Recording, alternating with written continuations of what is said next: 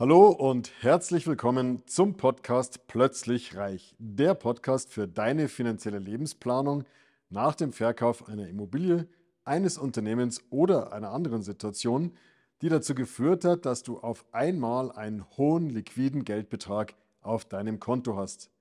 Mein Name ist Markus, Markus Marquardt und ich möchte dir helfen, für dein neues Vermögen eine sichere und rentable Anlagestrategie zu entwickeln, mit der du dich zu jeder Zeit so richtig wohlfühlst und alle deine Ziele und Wünsche sicher und planbar erreichst. Ein Ruhestand alleine reicht dir nicht aus. Du möchtest für dich einen richtigen Wohlfühlruhestand. Dann bleib mal dran und erfahre, mit welchem Hebel du dir deinen ganz persönlichen Wohlfühlruhestand sichern kannst. Ja, was sind eigentlich die Hebel für einen Wohlfühlruhestand? Stell dir mal vor, du gehst in den Ruhestand und ganz ehrlich, da sträubt sich mir eigentlich schon alles. Der Ruhestand nach einem harten Arbeitsleben, ich glaube, das gehört der Vergangenheit an. Als die, das gesetzliche Rentensystem eingeführt wurde, da hat man in der Fabrik gearbeitet, hart gearbeitet, ist nach Hause gekommen, war damit, ich weiß nicht genau, was das gesetzliche Renteneintrittsalter war, knapp über 60, einfach durchgearbeitet, war körperlich kaputt, hat dann noch zwei, drei Jahre ähm, sein Dasein gefristet und hat dann das Zeitliche gesegnet äh, und da war einfach nichts mit, da war wirklich Ruhestand, da war Ruhe und man konnte noch stillstehen, aber recht viel mehr war da einfach körperlich nicht mehr drin. Das gehört der Vergangenheit an. Heute ist es anders. Ein Ruhestand ist aus meiner Sicht das falsche Wort. Ruhe heißt Ruhe, da passiert nichts mehr. Stand heißt Stillstehen und Ruhe in Verbindung mit Stand und Stillstand ist eigentlich, ja, der Tod nicht mehr nahe. Und ich glaube, das ist heute nicht mehr die Realität. Ich denke, wenn wir mit dem gesetzlichen Renteneintrittsalter von 67 tatsächlich in den Ruhestand, jetzt sage ich es doch, gehen, sind wir äh, ganz, ganz weit davon entfernt, dass wir gleich das Zeitliche segnen. Deswegen sollte man sich schon überlegen, wie möchte man eigentlich seinen Ruhestand, seine dritte Lebensphase nach der Ausbildung und der Erwerbsphase, seine dritte Lebensphase, wie sollte man die planen, um hier wirklich noch Spaß zu haben, damit aus dem Ruhestand ein Wohlfühlruhestand wird. Ich denke, Wohlfühlruhestand ist das richtigere Wort. Drei Tipps an der Stelle. Erstens, das geht schon los, bevor du eigentlich in den Ruhestand eintrittst, nämlich üb deinen Job doch einfach lange aus. Wenn du einen Job hast, eventuell selbstständig oder freiberuflich tätig bist und der Job macht dir Spaß, warum sollst du nicht bis ins Ruhealter machen? Wer schreibt dir denn vor, dass du mit 63, mit 67 aufhörst zu arbeiten? Mach doch den Job länger, vielleicht trittst du ein bisschen kürzer, dann äh, macht dir der Job einfach Spaß.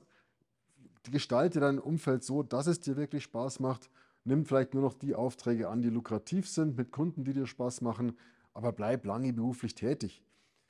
Und wenn ich da in meinen Kundenstamm reinschaue, sehe ich einfach, die fittesten Kunden sind diejenigen, die lange gearbeitet haben, weit über die 60 hinaus gearbeitet haben, teilweise bis über 70 gearbeitet haben, ganz einfach, weil es ihnen Spaß gemacht hat.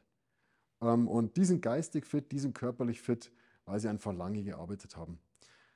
An der Stelle auch eine kleine Anekdote. Ich habe letztens mal bei einer Kundin, die ihrerseits schon jenseits der 70 ist, angerufen, habe sie nicht gleich am Telefon gehabt, es war eine männliche Stimme am Telefon, konnte das nicht richtig zuordnen und habe dann darum gebeten, dass er mir mal, dass er mich mal mit seiner Frau verbindet. Da war er dann äh, aus verständlichen Gründen ein bisschen perplex, weil die war schon länger verstorben, die Frau. Ähm, und dann habe ich gesagt, ja gut, ähm, habe den Vornamen meiner Kundin gesagt, ob er mich bitte mit der Maria verbinden könnte. Und er hat gesagt, ah ja, klar, die Maria, aber das ist doch meine Tochter. Dann sage ich, wie Ihre Tochter? Die ist doch auch schon über 70. Ja, wissen Sie, ich werde im August 100. Sag ich, nein, wie haben Sie denn das geschafft? Wollen Sie wissen, wie, alt ich, wie, wie ich so alt geworden bin? Ganz einfach. Ich habe immer viel gearbeitet und wenig gegessen. Und da haben wir es wieder. Er war wirklich geistig topfit, lustiger Geselle, wirklich nett am Telefon, ein bisschen geplaudert. Er hat gesagt, er hat einfach lange gearbeitet als Grafikdesigner. Das war wahrscheinlich der Grafikdesigner-Job, den er ausgeübt hat, ein anderer als er heute ist, aber sei es drum, er hat gesagt, er hat immer lange gearbeitet. So, deswegen, üb deinen Job möglichst lange aus, wenn er dir den Spaß macht, so bleibst du geistig fit und agil. Zweitens, wenn du nicht mehr arbeitest, weil du vielleicht äh, einfach im Konzern warst und da gar nicht mehr länger arbeiten darfst, such dir eine Tätigkeit, die Spaß macht. Such dir irgendeine Tätigkeit, die dich auch wieder geistig fit hält, die dich unter Leute bringt, die dir ein interessantes Umfeld bringt, wo du dich geistig austauschen kannst. äh, und such dir irgendein um, ein, ein Umfeld, in dem du einfach tätig sein kannst. Das kann ein Charity-Projekt sein, das kann in einem Verein sein, das kann, weiß ich nicht, der Mannschaftsführer der Senioren-Golfgruppe sein oder was auch immer. Aber such dir irgendeine Tätigkeit, die dich fordert, die dir Spaß macht und schau, dass du die lange ausübst. Äh, auch da wieder, wenn ich in meinen Kundenstamm reinschaue, die Leute, die tätig sind, die nicht nur auf dem Sofa sitzen, sind einfach die fittesten und die haben Spaß, die erzählen was, die sind unter Leute. Das bringt einfach ja, Wohlfühlen mit sich. Und dann das dritte ist ganz einfach den Lebensstandard exakt planen. Und zwar den Lebensstandard so planen, dass er am Einkommen ausgerichtet ist. Das ist, halt die, das ist dann wieder ein Thema für die finanzielle Lebensplanung. Denn das ist auch ganz, ganz wichtig, dass wenn du heute weißt, wenn du in den Ruhestand gehst, dass du ein bestimmtes Einkommen hast, weil wir das gemeinsam errechnet haben, da gehen wir immer so vor, dass wir bis zum 100. Lebensjahr planen, weil ich einfach weiß, dass viele Leute sehr, sehr alt werden. Äh, und deswegen ist es immer wichtig, dass ein gewisser Puffer eingerechnet ist. Ich denke, mit dem 100. Lebensjahr ist der Puffer eingerechnet. Hier ist es einfach wichtig, dass am Ende des Lebens noch Geld übrig sein darf, aber am Ende des Geldes sollte kein Leben mehr übrig sein. Das wäre der schlechtere Weg. Deswegen also Planung immer bis 100. Übrigens, wenn du zum Thema Vermögensplanung mehr wissen möchtest, abonniere mal den Kanal. Hier geht es in jedem Video, in jeder Folge immer um die finanzielle Lebensplanung. Abonniere den mal und bleib ständig informiert. So, und wenn du jetzt aber weißt, du hast ein bestimmtes Einkommen, dann kannst du deinen Lebensstandard exakt darauf ausrichten. Und so vermeidest du, dass du irgendwo immer wieder den Eindruck hast, wow, also mein Lebensstandard passt gar nicht zum Einkommen, beziehungsweise man zweifelt ja dann nicht am Lebensstandard, sondern eher am Einkommen.